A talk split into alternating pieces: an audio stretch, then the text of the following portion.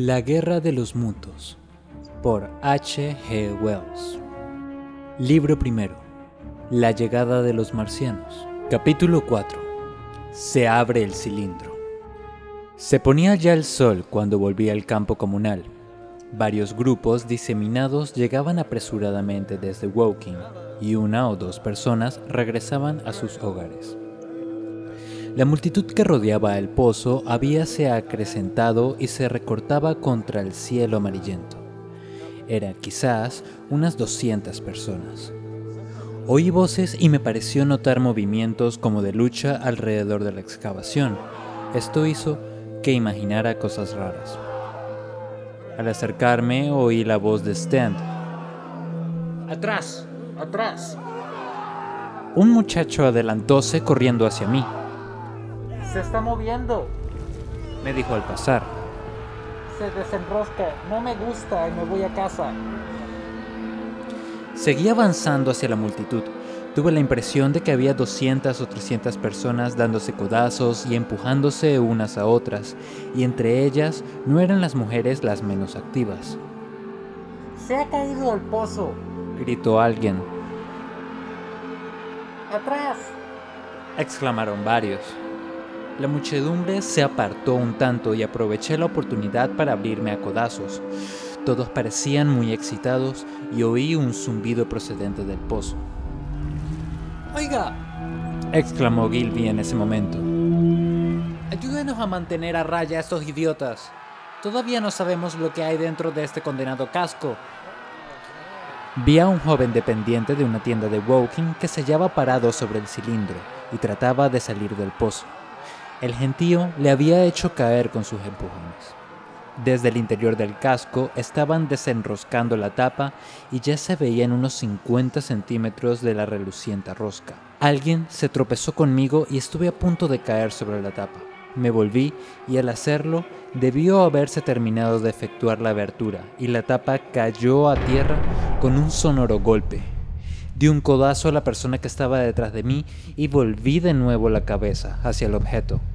Por un momento me pareció que la cavidad circular era completamente negra. Tenía entonces el sol frente a los ojos. Creo que todos esperaban ver a un hombre, quizá algo diferente de los terrestres, pero en esencia un ser como los humanos. Estoy seguro de que tal vez fue mi idea, pero mientras miraba vi algo que se movía entre las sombras. Era de color gris y se movía sinuosamente. Y después percibí dos discos luminosos parecidos a ojos. Un momento más tarde se proyectó en el aire y hacia mí algo que se asemejaba a una serpiente gris no más gruesa que un bastón. A ese primer tentáculo siguió inmediatamente otro. Me estremecí súbitamente. Una de las mujeres que estaban más atrás lanzó un grito agudo. Me volví a medias y sin apartar los ojos del cilindro, del cual se proyectaban otros tentáculos más, y comencé a empujar a la gente para alejarme del borde del pozo. Vi que el terror reemplazaba el asombro en los rostros de los que me rodeaban. Oí exclamaciones inarticuladas procedentes de todas las gargantas y hubo un movimiento general hacia atrás. El dependiente seguía esforzándose por salir del agujero.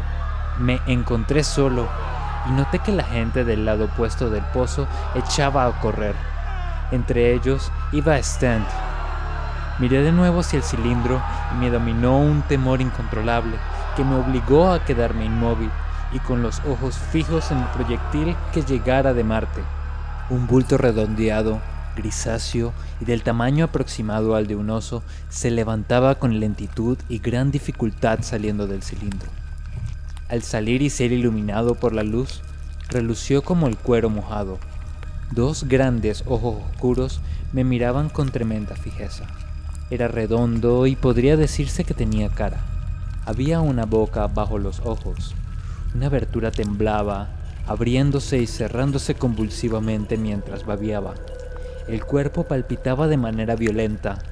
Un delgado apéndice tentacular se aferró al borde del cilindro y otro se agitó en el aire. Los que nunca han visto un marciano vivo no pueden imaginar lo horroroso de su aspecto. La extraña boca en forma de V, con su labio superior en punta, La ausencia de frente, la carencia de barbilla debajo del labio inferior, parecido a una cuña, el incesante palpitar de esa boca, los tentáculos que le dan el aspecto de una gorgona, el laborioso funcionamiento de sus pulmones en nuestra atmósfera, la evidente pesadez de sus movimientos debido a la mayor fuerza de gravedad de nuestro planeta, y en especial la extraordinaria intensidad con que miran sus ojos inmensos. Todo ello produce un efecto muy parecido al de la náusea. Hay algo profundamente desagradable en su piel olivácea y algo terrible en la torpe lentitud de sus tediosos movimientos. Aún en aquel primer encuentro y a la primera mirada, me sentí dominado por la repugnancia y el terror. Súbitamente desapareció el monstruo. Había rebasado el borde del cilindro cayendo a tierra con un golpe sordo como el que podría producir una gran masa de cuero al dar con fuerza en el suelo.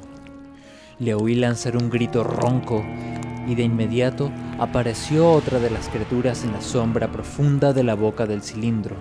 Ante eso, me sentí liberado de mi inmovilidad.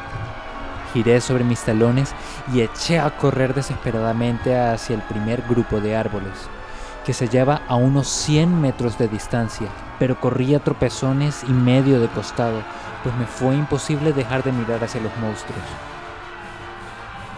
Una vez entre los pinos y matorrales, me detuve jadeante y aguardé el desarrollo de los acontecimientos.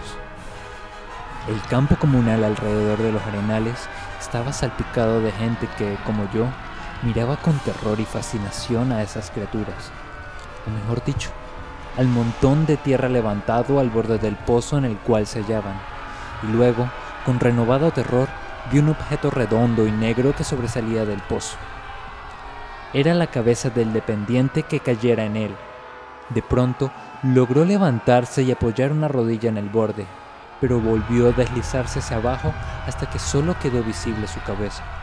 Súbitamente desapareció y me pareció oír un grito lejano el impulso momentáneo de correr y prestarle ayuda, pero fue más fuerte mi pánico que mi voluntad. Luego, no se vio más nada que los montones de arena proyectados hacia afuera por la caída del cilindro.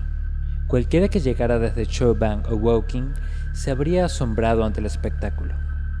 Una multitud de unas 100 o más personas paradas en un amplio círculo irregular, en zanjas, detrás de matorrales, portones y setos, hablando poco y mirando con fijeza hacia unos cuantos montones de arena. La carretilla de gaseosas destacábase contra el cielo carmesí, y en los arenales había una hilera de vehículos cuyos caballos pateaban el suelo o comían tranquilamente el grano de los matorrales pendientes de sus cabezas. Somos Paola Chacón y José Andrés Molina y estás escuchando Bibliófilos, Cuentos y Novelas. Síguenos en nuestras redes sociales, YouTube, Spotify e iBox para seguir escuchando más historias con la mejor narrativa.